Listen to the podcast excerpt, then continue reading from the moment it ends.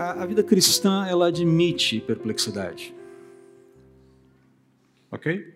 A vida cristã ela admite oposição, a vida cristã admite inquietações, a vida cristã admite vales, não só planícies, não só pastos verdejantes. A vida cristã admite momentos de é, dúvida, a vida cristã admite momentos em que você olha e não consegue entender se ainda existe um céu azul brilhando atrás das densas nuvens. Ah, Lembra-se dos, dos, discípulos no barco? Nas muitas travessias, ali nas travessias do Mar da Galileia. Ah, de repente bate aquele vento canalizado, né? o Mar da Galileia ele fica bem trincheirado ali entre colinas, então você tem uma, uma canalização muito grande de vento e até para é, marinheiros experientes a, a situação às vezes se tornava inquietante. A vida cristã pode se assemelhar justamente a esse vento sul que bate no barco e deixa a gente meio descontrolado às vezes. A vida cristã admite perplexidade. E a questão é que nos momentos de perplexidade, muitas vezes nós é, olhamos tanto para dentro da gente mesmo que fica difícil lidar com as inquietações e, e fica mais difícil ainda é, conversar com Deus sobre essas inquietações, sobre aquilo que está de alguma forma maltratando o coração, aquilo que causa alguma, algum desconforto no nosso, no nosso momento de vida. Tanto é assim que quando você olha para Romanos capítulo 8, por exemplo, Paulo vai falar em algum momento, Romanos capítulo 8 talvez seja aquela pedra preciosa mais brilhante ali de Romanos, né? um dos capítulos mais bonitos da Bíblia, na minha opinião. Paulo chega em um momento, ele fala assim: olha, toda essa realidade que causa perplexidade para a gente, ela acontece porque o mundo, a natureza está gemendo em função da, da, das decisões que foram tomadas. A natureza geme Uh, nós gememos, mas o Espírito Santo de Deus também geme. E ele geme da seguinte forma: os gemidos inexprimíveis do Espírito Santo, movidos pela vontade de Deus, acontecem numa constante intercessão pelos crentes. Você vê isso lá em Romanos capítulo 8, versículo 26. Existe o gemido da natureza por conta da desconexão com o Criador. Ela foi, Paulo fala que a criação ela foi submetida à vaidade do ser humano por conta dessa desconexão. Ela geme, ela guarda ardentemente o dia, o dia da redenção. E todo esse gemido, ele, ele encontra uma, uma expressão única dentro do coração do ser humano que também precisa e anela por respostas. E Paulo fala que nas nossas fraquezas, nas nossas dificuldades, o gemido, o Espírito Santo intercede por nós, ele clama por nós, com gemidos, com suspiros que nós não conseguimos discernir. E ele faz isso porque Deus o move a fazer isso. Tal é o momento de inquietação, tal é o momento de, ah, Deus, eu, eu não sei nem como lidar com essa questão. Podem ser questões que dizem respeito ao nosso próprio coração, lutas nossas pessoais, coisas que nós carregamos, a nossa própria história. Podem ser circunstâncias que nos cercam, enfim. A questão é que as fraquezas estão ali, nós estamos lidando com as nossas fragilidades e o que Paulo está dizendo, o Espírito te assiste, especialmente nesses momentos. Você não está sozinho. E ele faz isso porque é da vontade de Deus que Ele te assista, que Ele te sustente, que Ele te fortaleça, que Ele entre na brecha para falar aquilo que você não consegue falar, para expressar aquilo que você e eu não conseguimos expressar, para articular de uma forma plena, de uma forma perfeita, aquele tipo de inquietação que nós não conseguimos articular. Nós apenas, naquele momento, às vezes, nos sentimos pressionados e premidos pelas circunstâncias e, e travamos, travamos. Deus, eu não sei como falar sobre isso. A gente passa por isso. A gente vive isso. Não sempre, mas há momentos em que a gente passa por isso. Por exemplo, quando você perde alguém quando você perde alguém querido na sua família. Eu lembro da minha, dificuldade de expressar a minha dor, de articular a minha dor em palavras quando a minha mãe faleceu. Eu não conseguia articular. Eu só conseguia dizer: dói demais. Naquele momento, com certeza, e veio esse discernimento depois, o que me susteve foram, os gemidos inexprimíveis do Espírito. Essa conversa bonita entre as pessoas da Trindade, falando: cuida dele, ampara, sustenta, preserva, alivia, reanima, encoraja. Esse é o tipo de oração que rola entre as trindades por mim e por você, quando nós, especialmente nós, não conseguimos falar quando nós não conseguimos dar nome à nossa dor, quando nós não conseguimos denominar o que nos inquieta. Mas à medida que a gente vai caminhando, é, é importante que nós não permaneçamos nesse estado de é, é, encolhimento durante muito tempo. O Espírito continuará intercedendo por nós sempre que necessário, continuamente, especialmente para lidarmos com as nossas fraquezas, para que nós sejamos conscientes delas, sejam elas quais forem, para trabalharmos isso, para sermos conscientizados disso e, e nos nutrirmos com a verdade que vem de Deus, para de posse dessa verdade, alimentados pelo Espírito, temos a nossa consciência aberta e, ok, aquilo que Paulo fala lá em Romanos capítulo 12, né, temos a nossa capacidade, a nossa transformação de mente habilitada para que a vida vá ocorrendo cada vez mais dentro daquilo que Deus diz que é puro, reto e bom. Mas à medida que a gente vai saindo desse encapsulamento, muitas vezes, que a vida nos, nos coloca, a, a, talvez a gente precise adequar, precise adotar uma pauta de oração para falar com Deus, uma pauta mínima, por assim dizer. Uma pauta de oração que venha dele, que nos sustente, que nós saibamos, Deus ouve essa oração.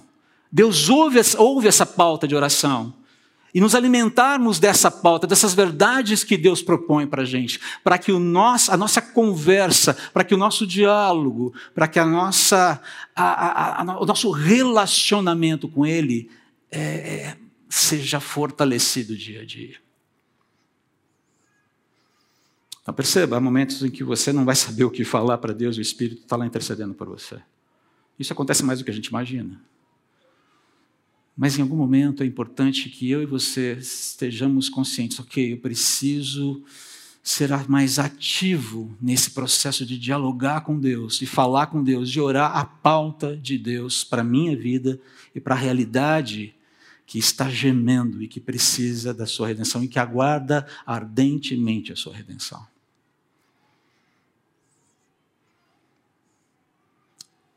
Não sei se você passa por essa sensação de ter uma pauta de oração que você considera absolutamente legítima.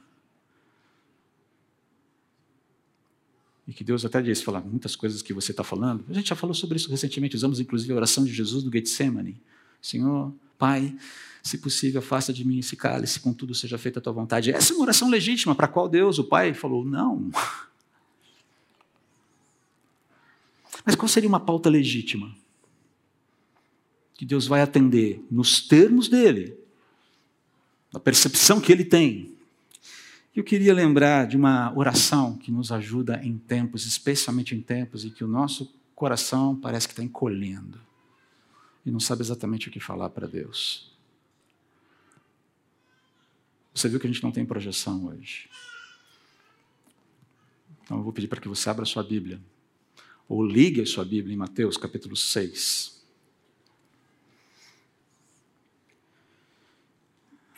A partir do versículo 5.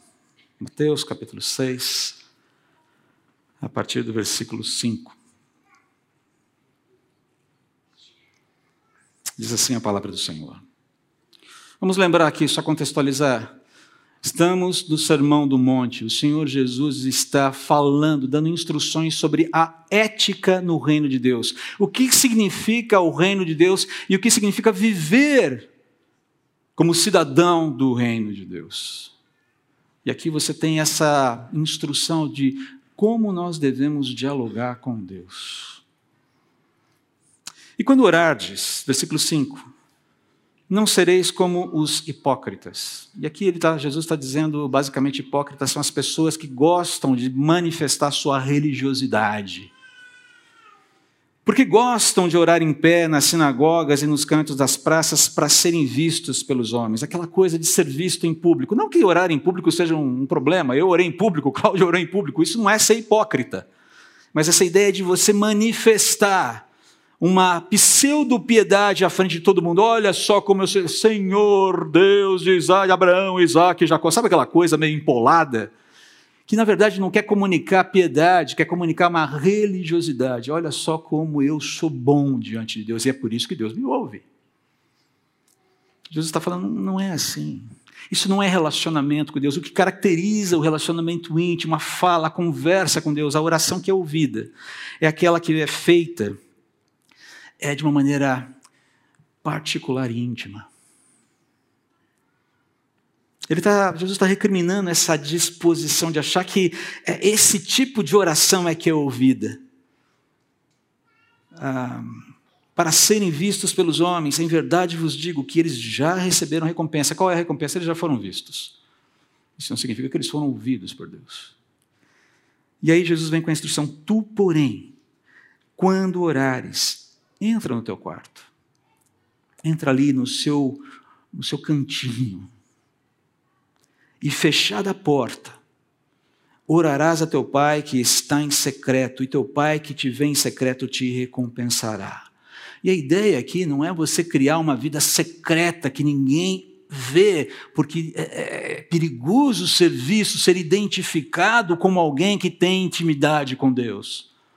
Não, ele está falando de uma intimidade que é tão preciosa que precisa ser preservada de terceiros. Você que é casado, desculpe usar esse exemplo aqui, você sabe o que eu estou dizendo. No momento da sua intimidade, aquilo é só para você e para o seu cônjuge, não é verdade? E tem que ser assim.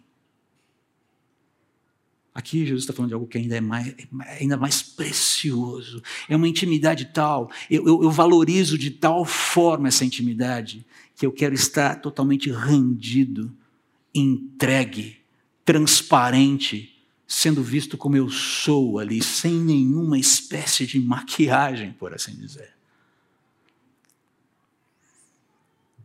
No secreto, na conversa direta, franca, que eu posso dialogar com Deus, apresentar as minhas inquietações e ser alimentado por Ele. A gente fala tanto de devocional, né? Termos nosso tempo de devoção. Isso é tempo de devoção. Devocional vem de devoção, desse momento em que eu me encontro. Porque tudo mais pode esperar.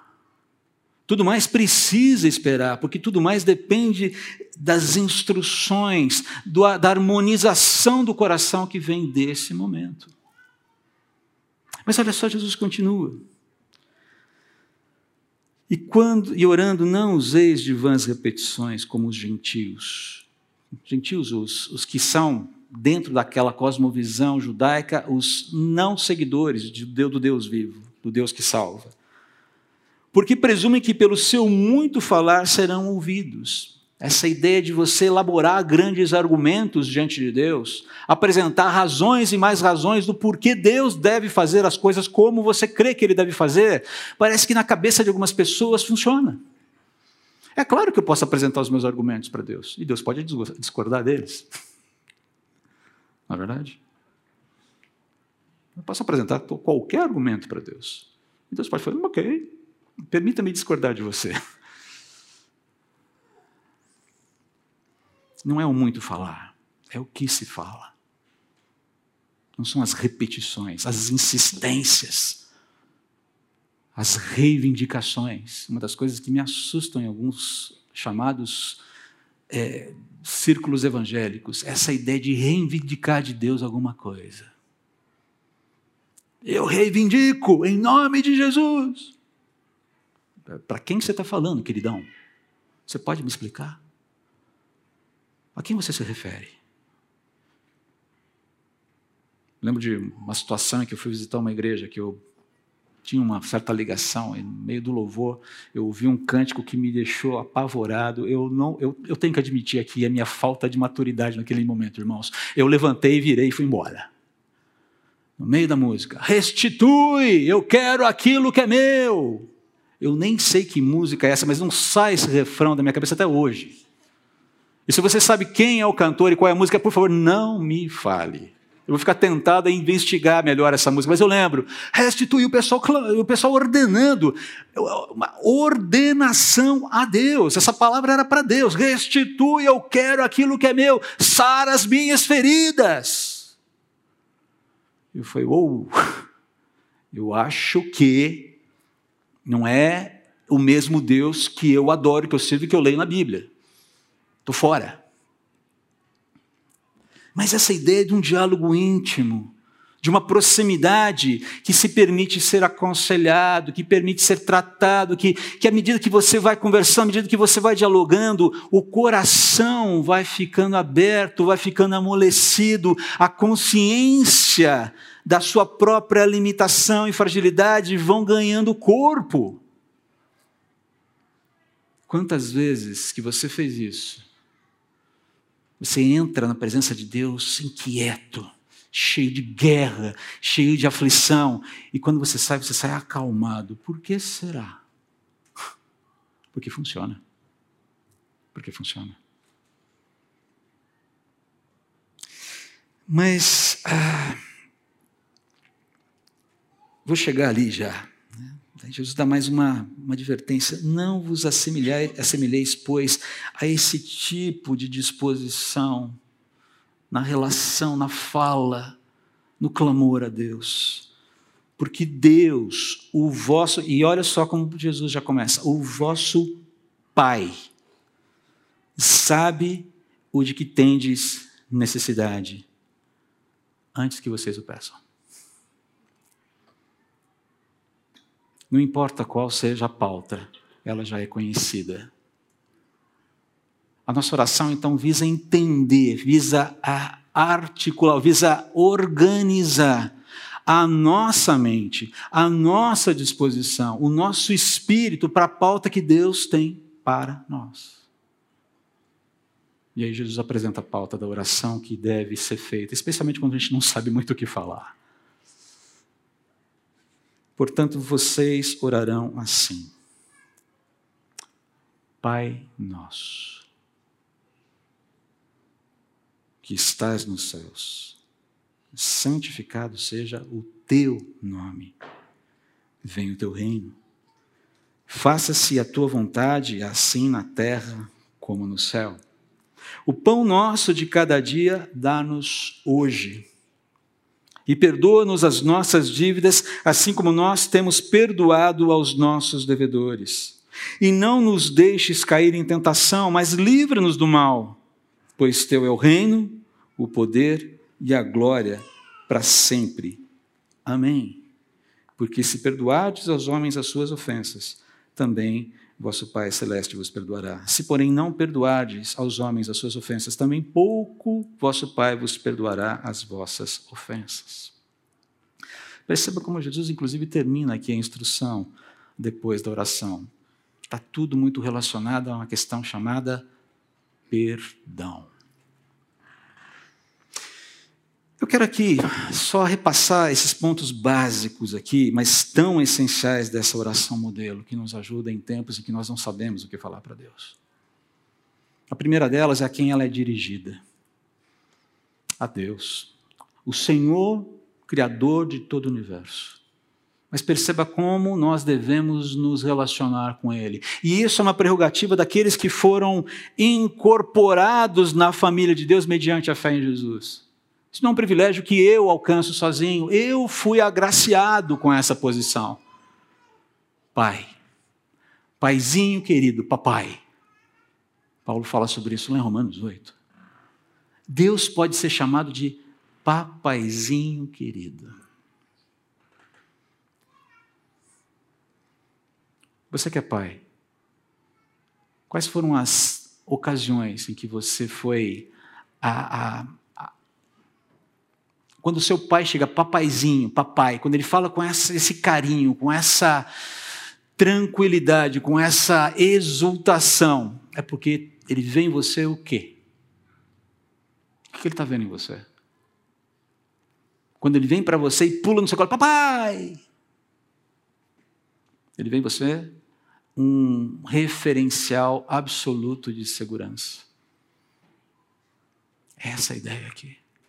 O Deus Criador de todas as coisas é o seu Pai e Ele é o referencial absoluto de segurança ao qual você pode recorrer.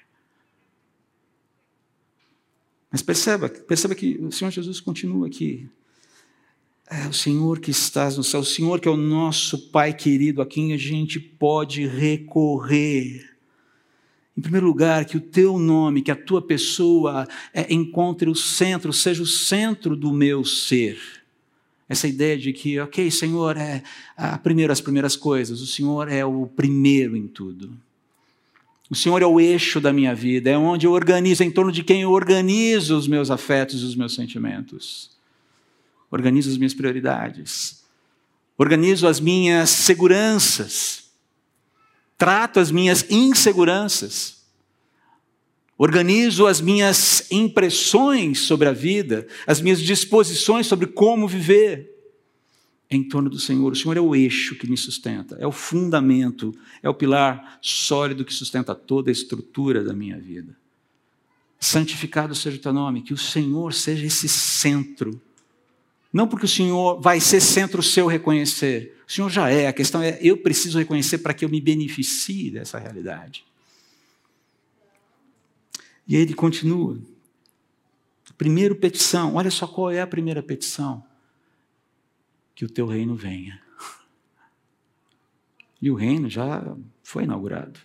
Em parte, essa oração já foi preenchida.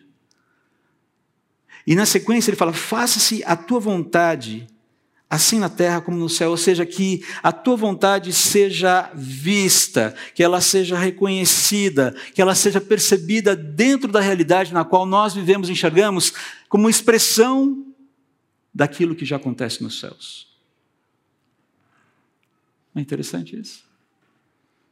Que a tua vontade seja feita na terra, assim como é feita nos céus. Que a realidade na qual nós estamos colocados expresse essa tua verdade. A primeira, uma outra pauta de oração. E como isso vai ajustando a nossa percepção. Porque nem tudo que acontece na nossa realidade, queridos, nos agrada.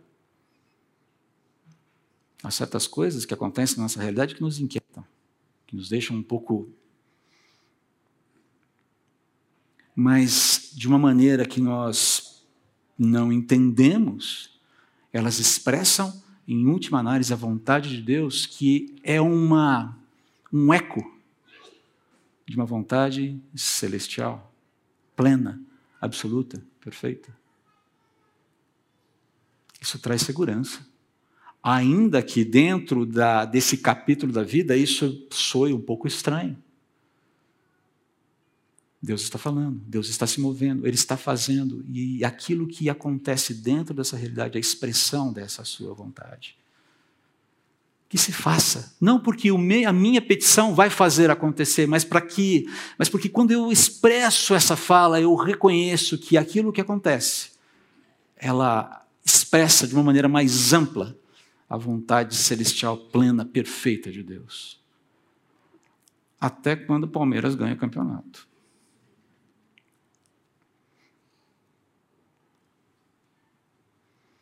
Ok, vamos tirar o futebol um pouquinho de fora dessa história. Mas a, as conexões são muito complexas e nós não as entendemos todas. Mas o fato é que a realidade está acontecendo dentro de um projeto mais amplo. E apesar dos ruídos, dos contrapontos, dos nervosismos, das reações, das inquietações, das guerras, inimizades, a, a soberania de Deus, isso aqui entra como, lembram-se?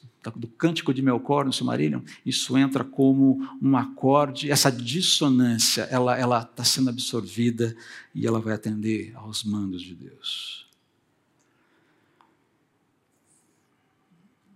E aí vem aquela petição para a gente.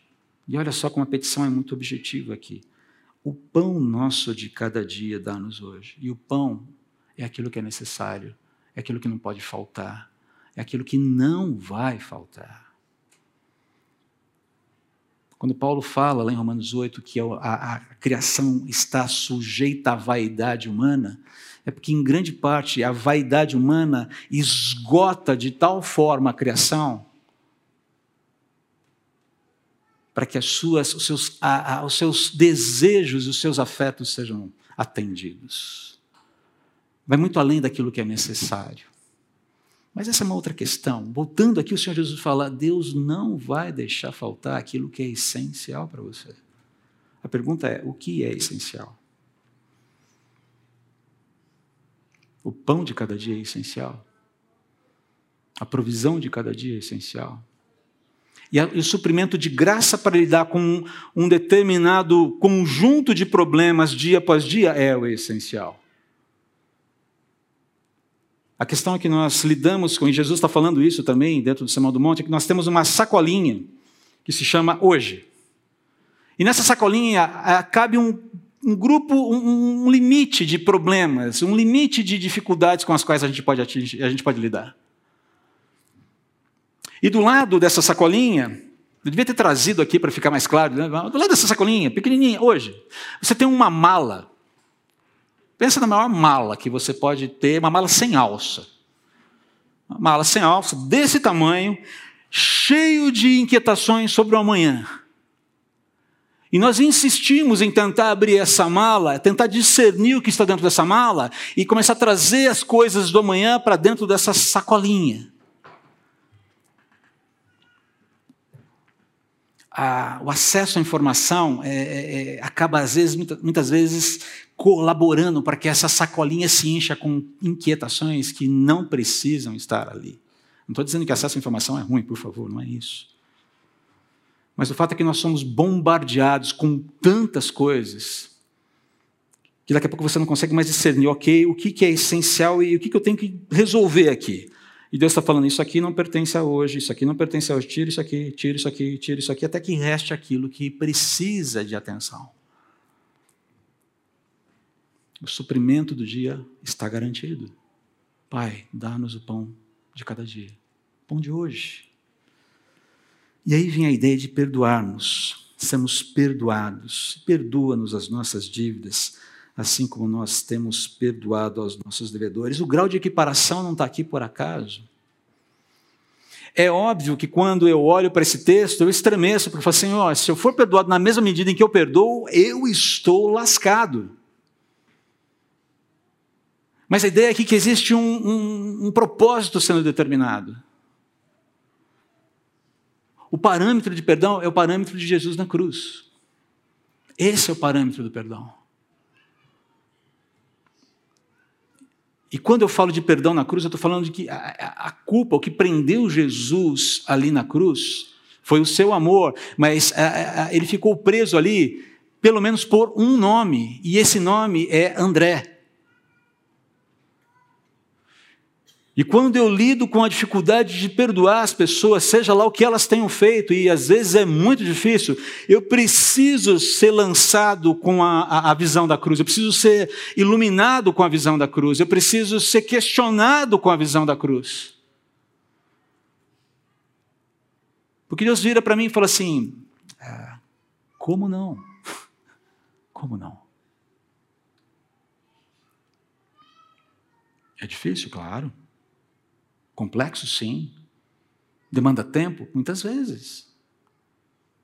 Vejamos José, por exemplo, que depois de 22 anos, quando reencontra os irmãos, tem toda aquela inquietação, aquele sofrimento do coração vindo parar na boca de novo. E tem que passar por um processo de discernimento sobre o que significa, depois de tudo o que ele viveu, das injustiças que sofreu, perdoar pessoas que o maltrataram tanto. E ele só vai conseguir caminhar nessa direção quando ele olha para Deus e vê que o projeto de Deus é maior. Há um projeto mais amplo. Um projeto de preservação da vida. E ele fala: Eu não tenho como, eu não posso deixar de admitir o erro mas eu não tenho como transformar, mas eu não, eu não, eu não posso que, deixar que a minha indignação, e uma indignação que até certo ponto é correta, ela se imponha a um projeto maior de vida que eu não entendia até agora.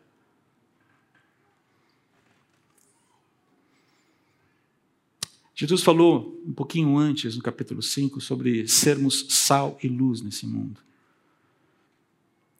A forma da gente ser sal e luz nesse mundo, queridos, é uma das formas mais práticas é exercitarmos esse perdão que é colocado aqui na oração do Pai Nosso. Não é uma coisa que vai acontecer assim. Mas é algo que precisa acontecer que precisa entrar na pauta, está na pauta da oração modelo do Senhor Jesus. Ah, perdoa as nossas dívidas, assim como nós temos perdoado aos nossos devedores. Deus vai nos perdoar sempre que o buscarmos, mas a medida é, ok, essa, esse perdão que sara, que cura, que restaura, ele também precisa ser ministrado. Ele pode me alimentar para que eu alimente, para que eu abençoe outros. E vem uma outra, um outro pedido na sequência, versículo 13 e não nos deixes cair em tentação, porque seremos tentados. Ajude-nos a identificar os gatilhos que nos tentam. Mais um pedido aqui: livra-nos do mal. É justo, é, é correto pedir para que sejamos libertados do mal. Mas lembre-se que a plena libertação do mal e da tentação virá quando da volta do Cordeiro. Até lá estamos num processo, estamos lutando. Em alguns momentos a luta será mais intensa, em outros momentos a luta será mais tranquila, mas a luta existe. E aí um acréscimo final da oração, que alguns dizem um acréscimo ao texto original, nós não sabemos, mas casa muito bem aqui, e está provavelmente na sua Bíblia, entre colchetes, né? Pois teu é o reino, pois teu é o poder e a glória para sempre. Amém. Tinha um amigo no seminário que falava assim: André, não se preocupa não. Quando sempre que vinha uma tribulação ali, né, uma dificuldade, seja fosse ela qual for, se preocupa não. No final, o cordeiro vence. Até um dia que eu falei, cara, mas ele já não venceu? Ele falou, é verdade. No final, o cordeiro vence de uma vez. Ok. Uma vitória conquistada, mas ainda não totalmente promulgada, mas inexorável. Até lá, Ele intercede por nós, com gemidos inexprimíveis. Renova-nos dia a dia por amor das Suas promessas, passa conosco pelos vales mais tenebrosos e nós olhamos para a sua vara e para o seu cajado que nos dão consolo, e ele sempre vai nos levar, sempre que necessário, para aqueles oásis de segurança para que nosso coração seja renovado. À medida que você vai vencendo a dificuldade de falar com Deus, mas ainda tem dificuldade de entender qual é a melhor pauta de oração. Que tal orar assim? Pai nosso que estás nos céus, santificado seja o teu nome. Venha o teu reino, seja feita a tua vontade, assim na terra como nos céus. O pão nosso de cada dia nos dá hoje e perdoa as nossas dívidas, assim como nós perdoamos os nossos devedores. E por favor, não nos deixe cair em tentação, mas livra-nos do mal porque teu é o reino, o poder e a glória para todo sempre. Amém.